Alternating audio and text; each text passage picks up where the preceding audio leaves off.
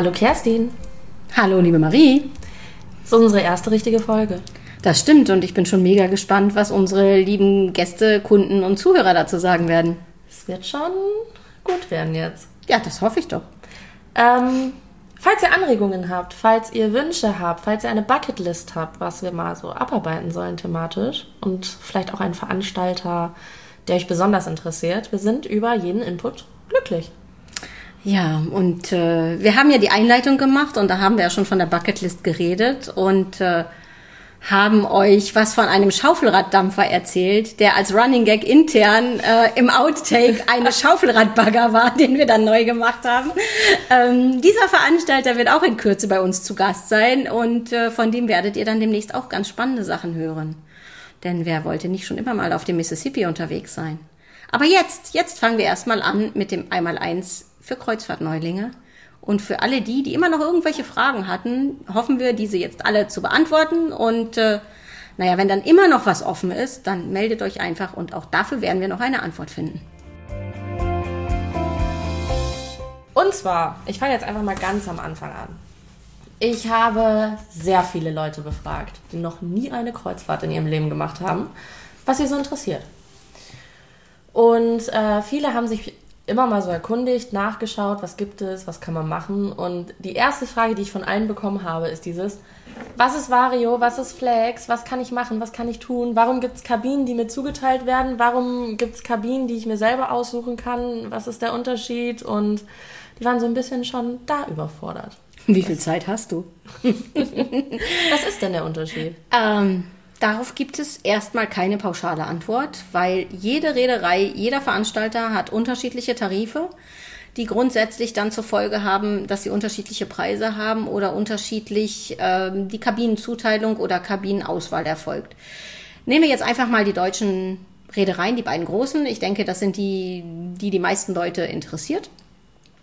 Ähm, da gibt es, fangen wir mit der AIDA an, da gibt es einen Premium-Tarif. Das ist der Katalogpreis, Katalogtarif, in dem man sich konkret eine Kabine auswählt ähm, und diese dann auch buchen kann. Eignet sich besonders, wenn man durch die Fjorde fahren will und eine bestimmte Heckkabine haben, um beide Seiten der Fjorde gleichermaßen zu sehen oder um auf einer Transreise auf der bestimmten immer sonnenzugewandten Seite zu sein, damit man auch auf dem eigenen Balkon ein bisschen Sonne hat oder eben um eine bestimmte Wunschkabine zu haben, weil man die schon immer hatte und weil das die Kabine der ersten Kreuzfahrt war, zum Beispiel. Und dann gibt es den Vario-Tarif, der sagt, ich suche mir die Kabinenkategorie aus, innen, außen, sprich Mehrblick oder Balkon oder vielleicht auch eine Suite, wenn es die im Vario gibt. Und welche Kabine es dieser Kategorie genau wird, das überlassen wir dem Veranstalter, haben dafür aber einen unschlagbaren Preisvorteil. Und dann gibt es noch, gab es vor Corona zumindest einen Just-Tarif, der ist dann so, sei so flexibel wie möglich. Du kriegst Reise A oder B. Du wählst lediglich die Kabinenkategorie und den Abflughafen im, im Rahmen dieser Reise und es kann halt beide, eine von beiden werden. Und welche es dann wird, erfährst du eine Woche nach der Buchung vom Veranstalter. Kommt das nochmal zurück? Das weiß ich nicht. Ich hoffe, weil es gibt diverse äh, Aktionen bei AIDA zum Beispiel, die es früher gab, die inzwischen immer wieder zurückkehren. Meine Lieblingsaktion zum Beispiel kommt jetzt auch gerade zurück. Die wird äh, in Kürze wieder buchbar sein. Ähm, wer sie dann sieht, weiß sicherlich, welche ich meinte. Ähm, ich denke, das kommt schon. Wir werden ja, sukzessive kommen wir jetzt dem normalen Alltag wieder entgegen. Von daher sollte das funktionieren. Wenn wir jetzt nochmal auf die Tarife eben bei TUI Cruises gehen, da gibt es eben auch den Pro, Plus und Pur-Tarif. Das ist analog zu AIDA mehr oder weniger äh, mit unterschiedlichen Kategorien. Dann gibt es halt auch da noch zum Beispiel ein Early Check-in, dass ich, wenn ich eine Anreise ab Deutschland habe, auch noch sagen kann, dass zum Beispiel ich schon eine Massage buche oder sowas und schon um 10 oder um 11 aufs Schiff möchte, weil ich es überhaupt nicht mehr abwarten kann, wieder in meine Lieblingskabine zu kommen. Aber das sind so Dinge, da muss man dann halt sehen, bin ich flexibel? Will ich dafür sparen oder will ich unbedingt meine Kabine 4711 haben? Das muss halt dann jeder für sich selber wissen. Wenn wir jetzt schon mal bei dem Thema Kabinen sind. Ähm, es macht ja schon was aus, wo man sich auf dem Schiff befindet. Nicht jeder ist ja unbedingt seetauglich, seefest und, und, und, und. Ich habe da sehr, sehr viel mit meinem äh, besten Freund drüber gesprochen, weil er hat immer gesagt, er möchte ganz vorne sein. Er möchte alles sehen, er möchte den Weitblick haben, war aber noch nie auf dem Schiff. Habe zu ihm gesagt, er sollte vielleicht ein bisschen vorsichtig sein, weil. Weil, weil du recht hast.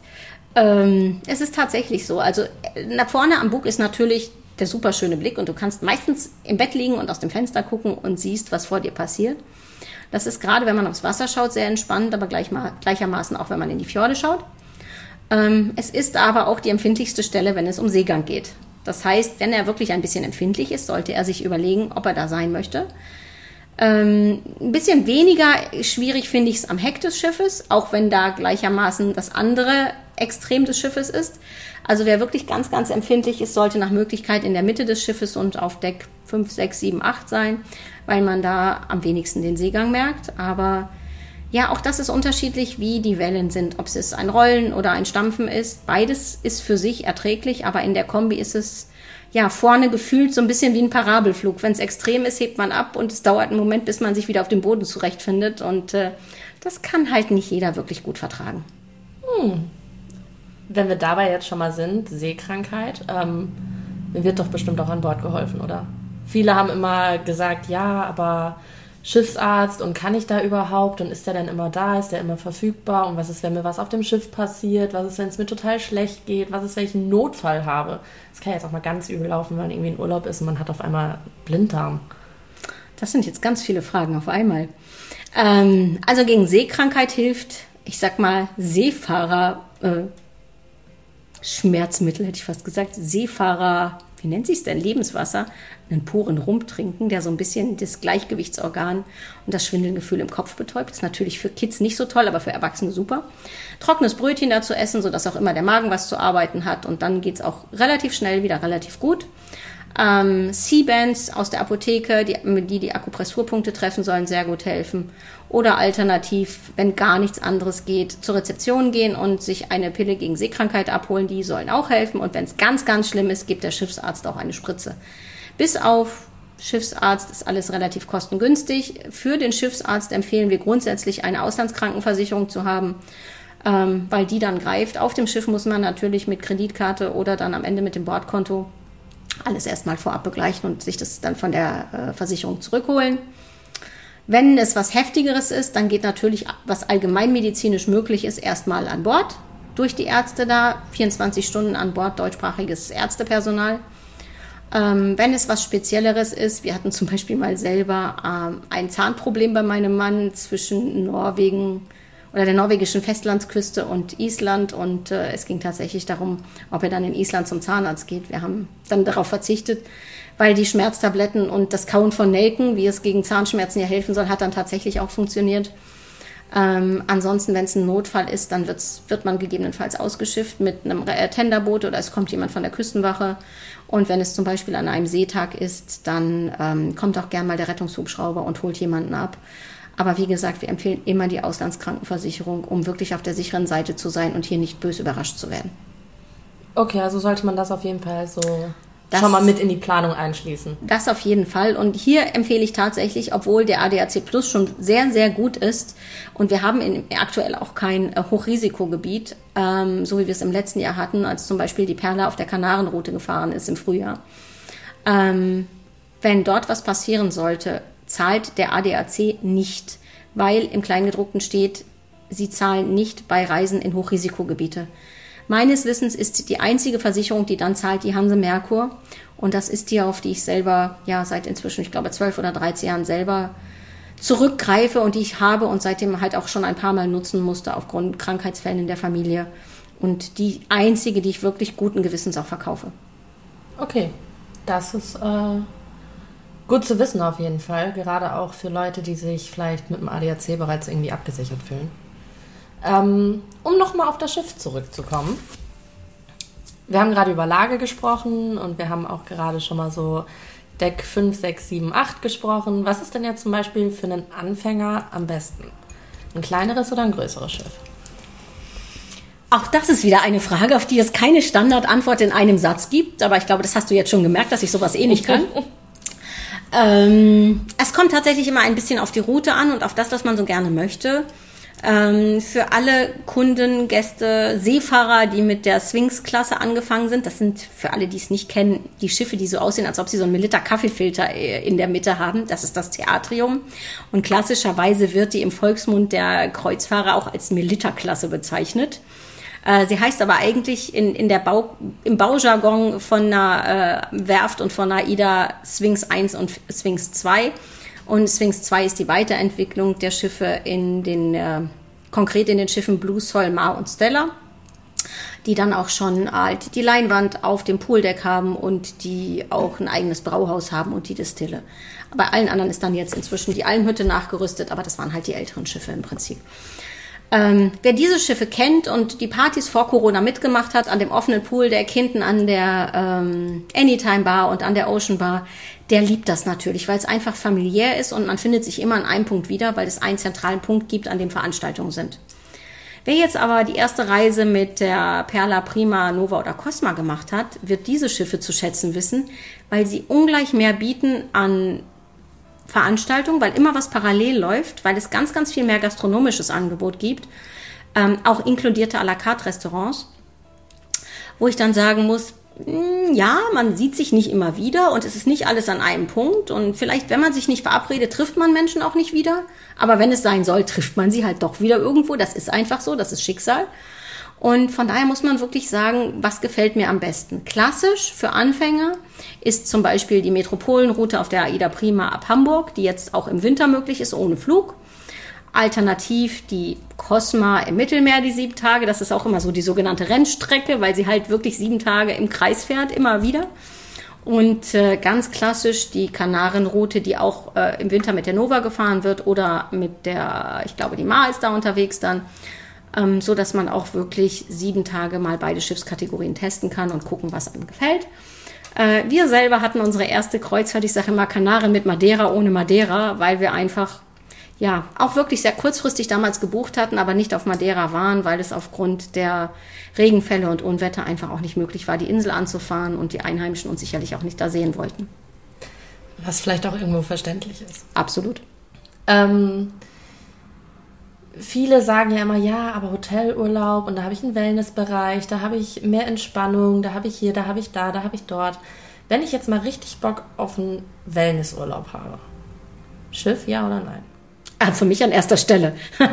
ähm, also ich würde auch ganz klassisch eine Woche Wellnessurlaub an Bord machen, einfach, weil ich weiß, dass zum Beispiel auf Perla und Prima der Wellnessbereich für mich ist wie ein Dayspa. Ich liebe diese Saunen, ich liebe diese Aufgüsse. Außen mit dem Whirlpool ist es wundervoll, auch wenn nicht jeder verstanden hat, dass der Außenbereich bekleidet ist. Das ne, ist manchmal ganz spannend. Ähm, für die Kabinen da drüber zum Schauen. Aber gut, dann kommt auch mal die Durchsage vom Kapitän äh, an die Spa-Rezi, so nach dem Motto, sagt mal den Leuten da draußen im Whirlpool, sie sollten sich vielleicht mal was anziehen. Ähm, ist dann auch immer wieder ganz gern genommen und sorgt auch immer wieder für Lacher. Aber gut, ist halt so. Ähm, was ich halt spannend finde dann in der Kombi ist, dass man wirklich jeden Tag woanders ist und äh, wenn man möchte, dann auch mal sagen kann, okay, heute gehe ich mal ein bisschen in die Stadt oder ich bin in Rotterdam in der Markthalle, gehe noch ein bisschen shoppen, damit ich vielleicht ein bisschen Salami oder Gewürze mitnehmen kann. Und wenn ich dann wieder an Bord bin, dann gehe ich einfach noch ein bisschen in den Wellnessbereich oder äh, Rotterdam um acht morgens das Auslaufen in der Panorama-Wellness-Oase zu sein und da zu liegen im Bademantel gemütlich wie man sieht, wie das Schiff rausgleitet Richtung Nordsee. Das ist sensationell. Von daher ist das für mich der perfekte Wellnessurlaub. In Kombi mit einer guten Freundin, mit der ich gerade auch wieder was gebucht habe. Und äh, auch mit der Crew, die man jetzt wirklich auch schon ganz, ganz lange Jahre kennt, die auf den Schiffen dann sind. Das ist für mich tatsächlich wie nach Hause kommen. Und das würde ich jedem Hotelurlaub vorziehen. Ist es denn einfach für Kreuzfahrtanfänger auch dieses heimische Gefühl zu bekommen? Also ist es wirklich wie so ein Dorf, ein kleines, wo du irgendwann, jeder kennt jeden und man hat da wirklich auch nicht nur so, man hat schon eine sehr gemeinsame Zeit dann an Bord, weil oftmals ist es ja, wenn man das auch aus Hotelurlauben kennt, es verläuft sich. Jeder rennt ja irgendwo anders rum. Es ist vielleicht manchmal auch schwierig, irgendwie Kontakte zu knüpfen, gerade wenn man zum Beispiel auch mit der Familie unterwegs ist. Ich meine, da geht es öfter mal schneller durch die Kinder. Ja. Aber ähm, ist, die Anonymität fehlt ja auf dem Schiff. So, man läuft sich ja zwangsläufig nochmal über den Weg. Aber ist es wirklich, dass man sich nach einer Woche schon so extrem heimisch fühlt oder? Ja, jein, anders. also erstmal auf der Gangway steht ja schon außen dran, willkommen zu Hause. Und das ist tatsächlich auch so. Wenn ich aufs Schiff komme, dann fühle ich mich wie zu Hause. Dann weiß ich, ich kenne zumindest meistens von der Crew relativ viele Leute, wo ich dann genau weiß, der ist da, der ist da, der ist da.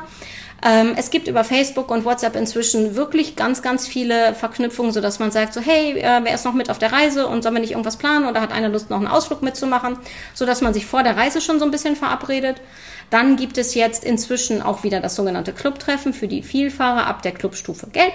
Nee, rot ist es, glaube ich ähm, wo dann halt äh, der, der GM und der Entertainment Manager sind, wo es dann halt auch ein Säckchen gibt und wo man auch viel plaudert und ach, wie viele Reisen hast du denn schon gemacht? Und ich habe schon 357 gemacht und hm, und warst du da schon? Und ach, ich war da auch schon und weißt du noch Brasilien? Und ja, es ist halt schön, wenn man dann irgendwann wirklich so, also manche Leute mag man dann nicht hören, ja, aber äh, gerade wenn man selber noch nicht dazugehört und auch äh, ne, nicht mitkriegt, was oder nicht mitreden kann.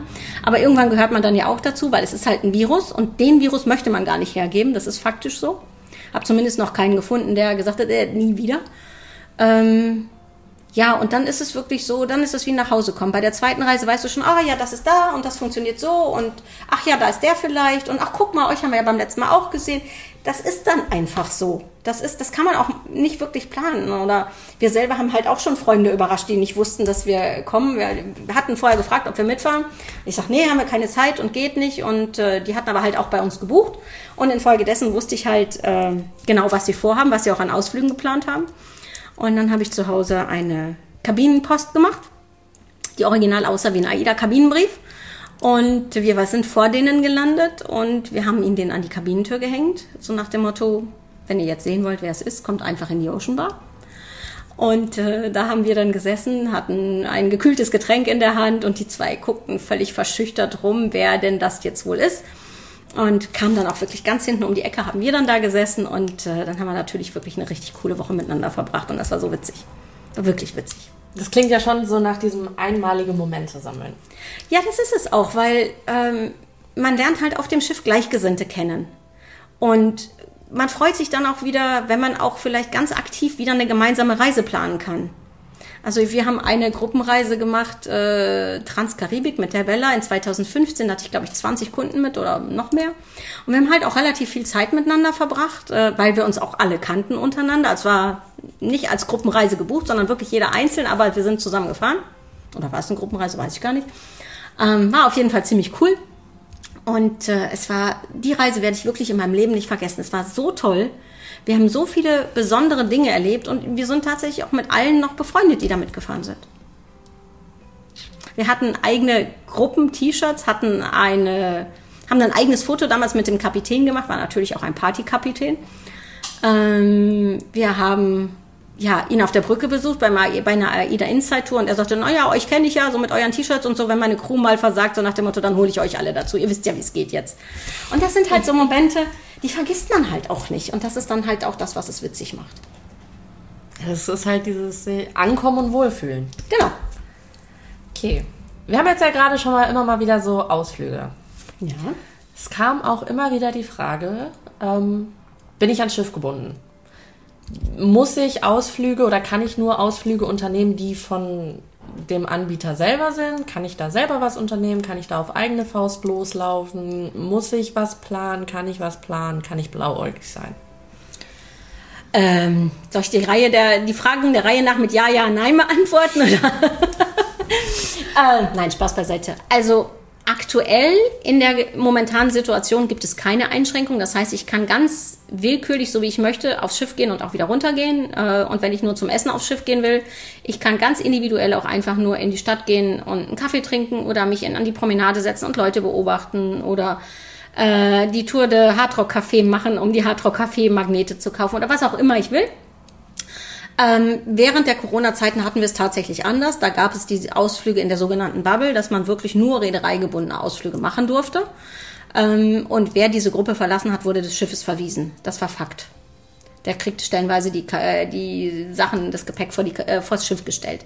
Weil einfach aus, aufgrund des CDC-Hygienekonzeptes es nicht erlaubt war, dass man sich von der Gruppe entfernt und die äh, Bubble verlässt. Das ist aktuell aber nicht so. Das heißt, man kann ganz individuell machen, was man möchte. Man kann was an der Reederei machen oder von der Reederei. Ich würde immer empfehlen, eine gesunde Kombi, weil es gibt Ausflüge, die sind von der Reederei wirklich toll. Die würde ich auch immer empfehlen und die kriegt man vielleicht auch, weil, wenn wir zum Beispiel Grönland, Eisfjord, Sonnenuntergang reden, die kriegt man gar nicht individuell, weil es begrenzte Kontingente gibt und die sind dann individuell gar nicht buchbar, sondern komplett von der Reederei geblockt. Also muss ich quasi frühzeitig planen. Also kann es passieren, wenn man sich spontan, gerade auch sowas wie der Grönlandroute zum Beispiel, dafür entscheidet, doch von der Reederei selbst einen Ausflug zu machen, dass man nicht mehr reinkommt? Das kann sein, weil es gibt bestimmte Kontingente. Wenn die ausgebucht sind, sind sie ausgebucht, weil es gibt auch auf den Inseln oder in den Regionen Grönlands zum Beispiel nur eine begrenzte Anzahl von Guides, die zur Verfügung stehen. Und wenn die halt ausgebucht sind und die Gruppen ausreichend groß sind, damit sie nicht zu groß werden, dann ist halt auch Ende Gelände. Und dann, das, das wäre zum Beispiel auch eine Reise, wo ich sagen würde, bucht die Premium, damit ihr direkt den Zugang zu den Ausflügen habt, wenn sie denn dann freigeschaltet werden.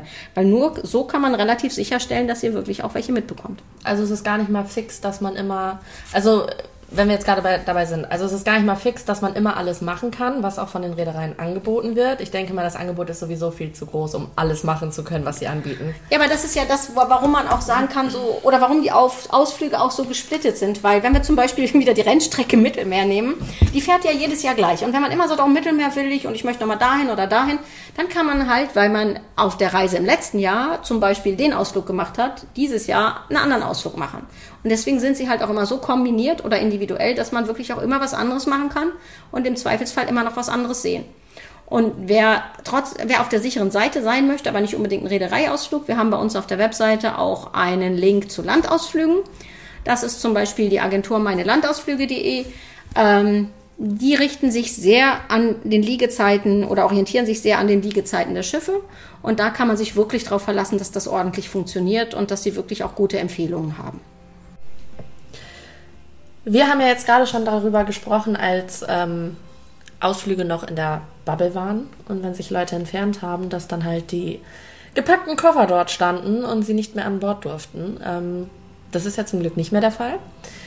Aber wann hat man denn noch so das Pech? Ich meine, gerade auch was Ausflüge angeht, ähm, wenn ich auf eigene Faust unterwegs bin und es geht irgendwas schief oder wir sind jetzt mit einem Guide äh, unterwegs und es haut einfach alles nicht hin und wir sind zu spät wieder am Schiff, äh, wann legt denn das ohne uns ab? Ja, also das ist schon wieder so eine Frage, die man nicht mit einem Satz beantworten kann. Ähm, wie lange das Schiff liegt oder wie lange man wartet, ist tatsächlich Ermessenssache des Kapitäns. Und natürlich auch, ob zum Beispiel das nächste Schiff im, im Anlauf auf den Anleger ist, weil der muss dann natürlich auch freigemacht werden. Im Großen und Ganzen versucht das Schiff natürlich oder auch der Kapitän alle Leute glücklich zu machen und auch immer zu warten, wenn es irgendwie geht. Besonders wenn, äh, wenn es Reederei-eigene Ausflüge sind, da ist der Reiseleiter halt immer in Kontakt dann mit dem Schiff, wenn irgendwas ist. Und äh, besonders London ist es gerne so, dass die Schiffe äh, halt warten müssen oder das Auslaufen von vornherein auf 20 oder 21 Uhr ist, wenn wir über Southampton reden, weil äh, Rush-Hour-Verkehr aus London wieder nach Southampton dauert halt schon und das kann man halt nicht immer planen. Ähm, dann steht schon mal der ein oder andere Bus im Stau. Ähm, wenn man externe Ausflüge hat, ist es immer so, dass man äh, wirklich auch darauf achten muss, dass es jemand ist, der sich kümmert und der ein Auge darauf hat. Wir sind zum Beispiel, als wir auf der Asienroute unterwegs waren, mit einem ausgewanderten Deutschen in Ho Chi Minh unterwegs gewesen. Ähm, der hat halt immer darauf geachtet, hey, wo sind die AIDA-Ausflüge? So nach dem Motto, die Busse sind noch da, also alles safe, weil die Rückfahrt zum Schiff dauerte auch irgendwie zwei Stunden über wirklich keine gute Autobahn. Aber es war halt wirklich äh, gut und sie haben halt immer im Blick gehabt, wo die AIDA-Ausflügler sind. Und ja, das sind halt auch Insider-Tipps von Reisen, die wir selber gemacht haben, die wir dann auch an unsere Kunden weitergeben und äh, ja, da auch immer zu unvergesslichen Momenten beitragen können. Grundsätzlich ansonsten ist halt jeder, der individuell das Schiff verlässt, auf sich selbst gestellt kann gerne alles individuell machen, wie er mag, äh, muss halt nur darauf achten, was er dann auch mit an Bord bringt, zum Beispiel ähm, Waffen einkaufen oder selbst wenn es nur Spielzeugwaffen sind, ist halt nicht gern gesehen, beziehungsweise bekommt man abgenommen. Oder Alkohol gibt es nur halt ein Souvenir-Alkoholmengen, die man mitnehmen darf an Bord, nicht jetzt so unbegrenzt. Und äh, ich empfehle halt hier auch immer jedem mindestens eine Stunde ähm, vor Ablegen wieder an Bord zu sein oder das zumindest zu planen, so dass man immer noch eine halbe Stunde Puffer hat weil offizielles Alle Mann an Bord ist dann für eine halbe Stunde vor dem Ablegen immer geplant. Und wenn man sagt, ich will spätestens eine Stunde vorher da sein, dann klappt das eigentlich meistens schon ziemlich gut. Also ich weiß selber, wir waren auf der Nordamerika-Route mal, ich weiß nicht, was war das?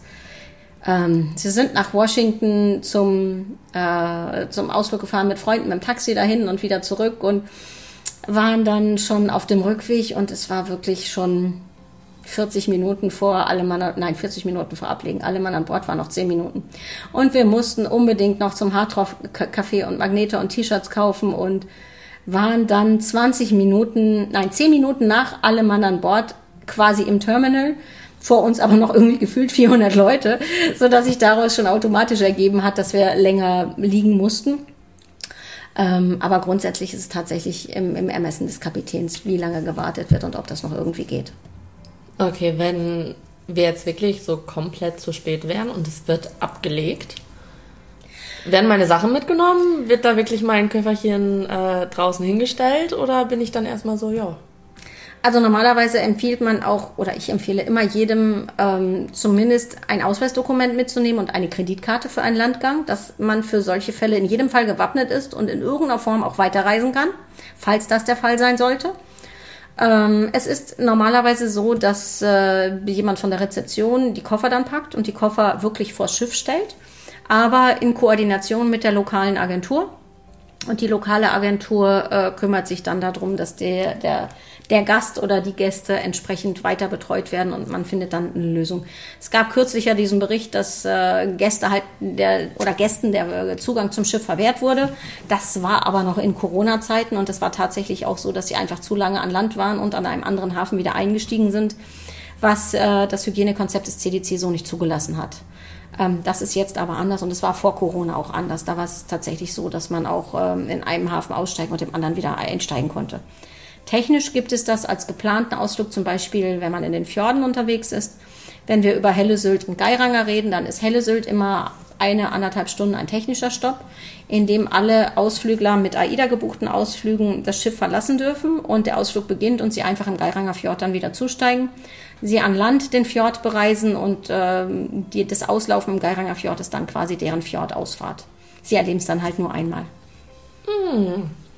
Gibt es also auch die Option? Die gibt es aber nur in wenigen Stellen. Gerade so für Anfänger jetzt. Gibt es eine bestimmte Reederei, die du empfehlen würdest, wenn du wirklich absoluter Anfänger bist? Das ist immer so der Punkt, wo ich sage, es gibt für jeden das passende Schiff, aber es passt nicht jedes Schiff für jeden.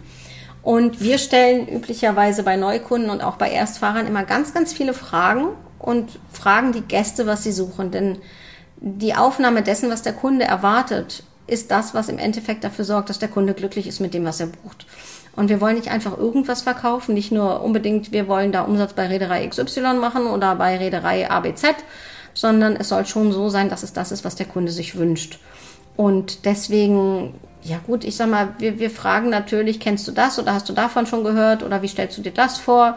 Ähm, oder kennst du das? Oder wie sind deine Gedanken? Möchtest du, äh, ich sag mal, auch sowas wie zum Beispiel bei NCL eine Kartbahn oder eine Lasertag-Arena auf dem Schiff haben? Reist du mit Familie?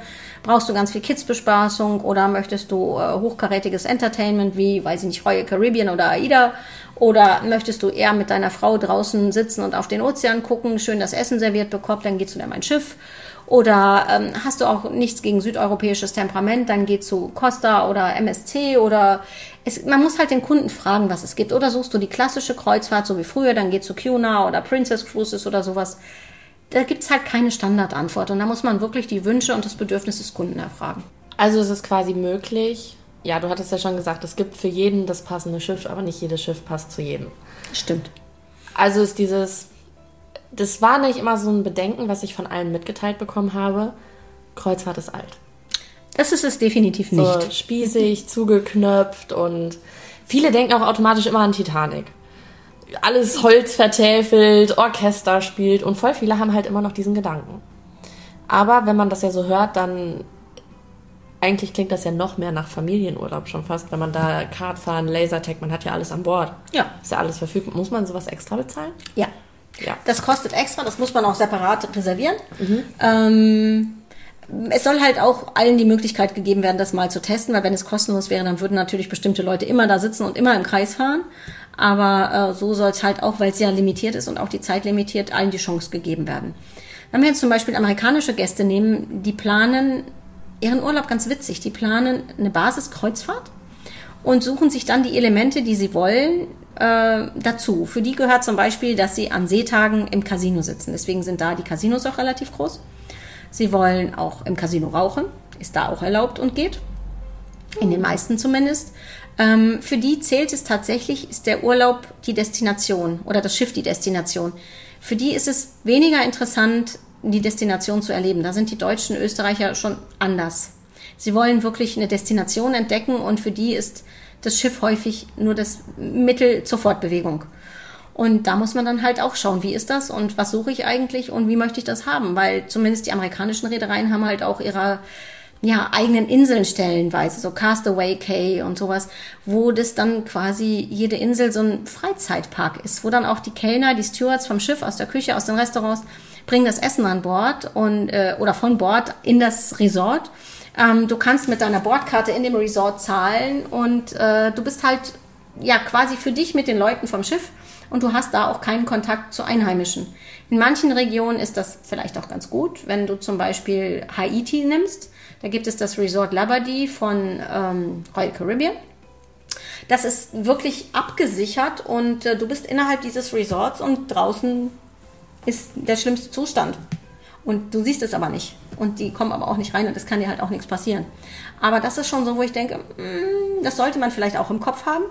Und äh, man sieht während des Aufenthaltes, es gibt Haiti, aber du siehst nichts davon, weil du bist wirklich nur in diesem Resort und du hast halt keine Chance rauszukommen. Das ist quasi wie ein Seetag an Land. Habe ich auch noch nie von gehört. Ist so. Verrückt. Vor allem, das ist ja, weiß ich nicht. Es klingt schon, es klingt halt komisch, weil man irgendwie vom Bord geht und dann gefühlt halt in einem Resort eingesperrt ist. Naja, eingesperrt ist halt anders, weil es gibt Ziplines. Darf man da raus? Nein. Gibt es auch keine Chance, dass wenn du sagen wollen würdest, dass du da raus möchtest? Nein. Geht nicht. Also normalerweise sind es ja komplette Inseln. Also Haiti ist jetzt Beispiel für einfach nur ein Teil der Insel. Ja. Aber sonst sind es halt wirklich komplette Inseln, die Privatinseln sind. Oder Disney hat eine eigene Insel, Castaway Cay. Äh, es ist, äh, oder One Day in Coco Cay. Und da gibt's halt, äh, glaube ich jetzt, ich weiß nicht, NCL ist glaube ich, ich weiß, die, die Inseln kann ich mir immer nicht merken. Ähm, aber es ist schon, ja, du kannst halt eine Zipline nutzen, du kannst schnorcheln gehen. Es ist halt wirklich so ein bisschen die Kombi aus Strandurlaub dann, weißt du? So, das ist dann nochmal so, mir fehlt eigentlich der Strand und ich möchte mal einen Tag wirklich irgendwo liegen, aber eigentlich auch nichts ansehen müssen, weil ich einfach wirklich nur Cocktail trinken, Meer schwimmen, Sonnenliege, schlafen. Und das ist halt so der, der Landurlaubsteil davon, so mal Tag. Das finde ich eigentlich gar nicht so schlecht. Aber man muss sich halt auch bewusst sein, was drumherum wirklich ist. Verrückt. Wirklich verrückt. Aber alles in allem, auch wenn man hört, so Disney Cruise und sowas, ähm, das ist ja wirklich nicht mehr veraltet. Disney Cruise ist wie ein schwimmendes Disneyland. Klingt jetzt nicht so schlecht und ist auch schön und äh, die Disney-Figuren laufen auch da rum und so. Das ist schon ziemlich cool, was da abgeht. Und du hast auch wirklich die Shops so wie in, in Disneyland und kannst halt auch die Merchandise kaufen, kannst mit Mickey Maus Ohren rumlaufen, ohne dass sich einer schräg anguckt. Also es ist schon ziemlich witzig und es gibt wirklich, wirklich viele Möglichkeiten inzwischen. Das ist auf jeden Fall. Ich glaube, das räumt auch sehr, sehr viele Vorurteile langsam mal so aus dem Bild. Das ist wirklich gefühlt nur noch Ü60, Ü70. Wir machen. Keine Ahnung. Das ist es definitiv nicht. Ich meine, es gibt natürlich auch andere Reedereien, die wirklich darauf ausgelegt sind, dass sie jetzt nicht so Familienentertainment vorhaben. Wenn wir zum Beispiel jetzt mal Phoenix nehmen. Jeder kennt Verrückt nach Meer oder das Traumschiff, in dem die Amadea jetzt die Hauptrolle spielt. Ähm, da steht im Vordergrund schon die Destination. Also da geht es eher darum, dass es wirklich, so wie man es im Traumschiff halt auch ein bisschen sieht, dass an Bord Entertainment gemacht wird, ähm, dass gut gegessen, gut getrunken wird, man überall was erlebt. Aber es steht nicht die absolute Unterhaltung im Vordergrund. Also wir müssen ein mega Showprogramm liefern, sondern da steht tatsächlich die Destination im Vordergrund. Und deswegen gibt es auch die Weltreise bzw. Weltreise-Etappen, die man halt buchen kann in ein, zwei, drei Etappen. Oder eben halt auch nur zwei Wochen hier oder dann fliege ich nach Hause und komme in drei Monaten nochmal wieder und ein paar Leute sind halt immer noch da, die die gesamte Weltreise fahren. Also es ist schon, ja, es gibt wirklich ganz viele Möglichkeiten und deswegen sage ich immer, es gibt für jeden das richtige Schiff und die richtige Möglichkeit. Wenn wir jetzt mal so zum Schluss kommen, was für viele der Anfang eigentlich ist, wann ist denn die beste Zeit zu buchen? Du stellst mir mal Fragen, auf die ich keine Einsatzantwort geben kann. Das sind die Fragen von Leuten, die noch nie gefahren sind. Ja, das stimmt. Ähm, auch das ist, wie gesagt, wieder eine, eine Frage, auf die es keine Einsatzantwort gibt. Ähm, wenn es darum geht, eine konkrete Kabine zu buchen, wenn ich zum Beispiel die deutschen Reedereien nehme, dann würde ich sagen mit Frühbucherrabatt und Buch, solange die Kabinen verfügbar sind. Ähm, wenn ich mein Schiff zum Beispiel nehme, sind sehr beliebt die Himmel- und Meersuiten, die unten den Schlafbereich haben und oben die Hängematte und den Liegebereich und man geht dann ähm, direkt in den X-Bereich mit Pool und Liegen und allem und ist halt sehr, sehr separat auch. Man muss also nicht ins Getümmel. Äh, wenn man sich dann noch genau zum Beispiel auf einer Transreise die Seite aussuchen möchte, die der Sonne zugewandt ist, ist das natürlich sehr schwierig. Davon gibt es nur, ich glaube, sechs oder acht Stück auf jedem Schiff, auf jeder Seite. Da sollte man dann schnell sein und auch nicht warten, dass es die je im Vario oder im, im äh, Pro-Tarif gibt. Ähm, wenn man sagt, egal wie, ich will jetzt einfach nochmal schnell eine Woche auf die AIDA zum Beispiel oder schnell eine Woche auf die Costa oder schnell eine Woche einfach mein Schiff und wohlfühlen und unterwegs sein, mir ist gerade egal und ich fliege oder fliege nicht und dann kann man auch nach dem Preis gucken und sagen, gefällt mir gerade, ist fein für mich und gut. Ähm, Wie spontan kann ich sein? Also wenn ich jetzt gefühlt montags einen Flipper kriege und sage, boah, ich muss raus, ich will Freitag, Samstag aufs Schiff, ist das machbar? Ähm, ich würde mal sagen, spätestens fünf Tage vor der Reise, weil drei Tage vor, äh, vor der Reise die Daten ans Schiff übermittelt werden für die ankommenden Gäste mit Clubstufe etc. pp. Ähm, das ist, glaube ich, bei allen Reedereien so, zumindest bei denen, wo ich es weiß. Ähm, und da sollte man dann wirklich auch, die kann man auch nur noch telefonisch buchen dann kurzfristig. Und ähm, also wir rufen halt an und geben die Daten durch und dann muss auch am nächsten Tag schon bezahlt sein. Und dann kommen die Reiseunterlagen per E-Mail. Und äh, also fünf Tage würde ich empfehlen, grundsätzlich aber ein bisschen länger einfach auch, um selber ein bisschen mehr Vorfreude zu haben. Und man muss natürlich das Risiko oder mit dem Risiko leben, dass man vielleicht nicht mehr den Wunschflughafen bekommt, wenn es eine Flugreise ist. Oder Ausflüge. Auch das. Okay. Aber die Leute, die wirklich so kurzfristig nochmal äh, noch buchen, die wollen dann einfach nur raus. Die wollen aufs Schiff und wollen die Füße hochlegen und aufs Wasser gucken äh, lecker Cocktailchen trinken und einfach den lieben Gott einen guten Mann sein lassen. Und denen ist das dann meistens auch egal, ob sie einen Ausflug machen oder nicht. Und äh, wie heißt es immer so schön, die finden meistens den Ausgang nicht an den Hafentagen. Ja, gut. Oh, viel geredet. Ja, ganz viel und ganz viele Infos. Ganz viele Infos. Ich glaube, wir lassen euch jetzt erstmal verarbeiten. Ja. Wenn ihr noch Fragen habt, dann stellt uns die einfach. Wir sind überall erreichbar. Ihr könnt uns über WhatsApp schreiben, ihr könnt uns über E-Mail schreiben, ihr könnt uns anrufen oder über unsere Website ist unten rechts in der Ecke auch der Rückrufbutton oder eine WhatsApp-Nachricht, da könnt ihr uns kontaktieren und ja, wenn wir eure Mobilnummer gespeichert haben und ihr schon mal mit uns telefoniert habt, dann könnt ihr auch in unserem WhatsApp-Status immer die aktuellen Angebote verfolgen. Natürlich auch auf Instagram und auf Facebook. Ich freue mich schon auf die nächste Folge. Ich auch. Und ich brauche da nicht so viel reden. Die nächste Folge wird ein Reisebericht. Meine? Nein. Okay. Ilka. Ah, okay. Norwegen. Uh. Spannend. Die Fjorde. Die Fjorde. Mm. Also das nächste Mal hören wir uns in aller Frische mit einem neuen Gast, mit einem neuen Co-Moderator und hören uns mal ein bisschen was über die letzte Norwegen-Kreuzfahrt an. Das wird cool. Wir freuen uns das nächste Mal auf euch und äh, Seid gespannt. Es passiert in nächster Zeit sehr, sehr viel.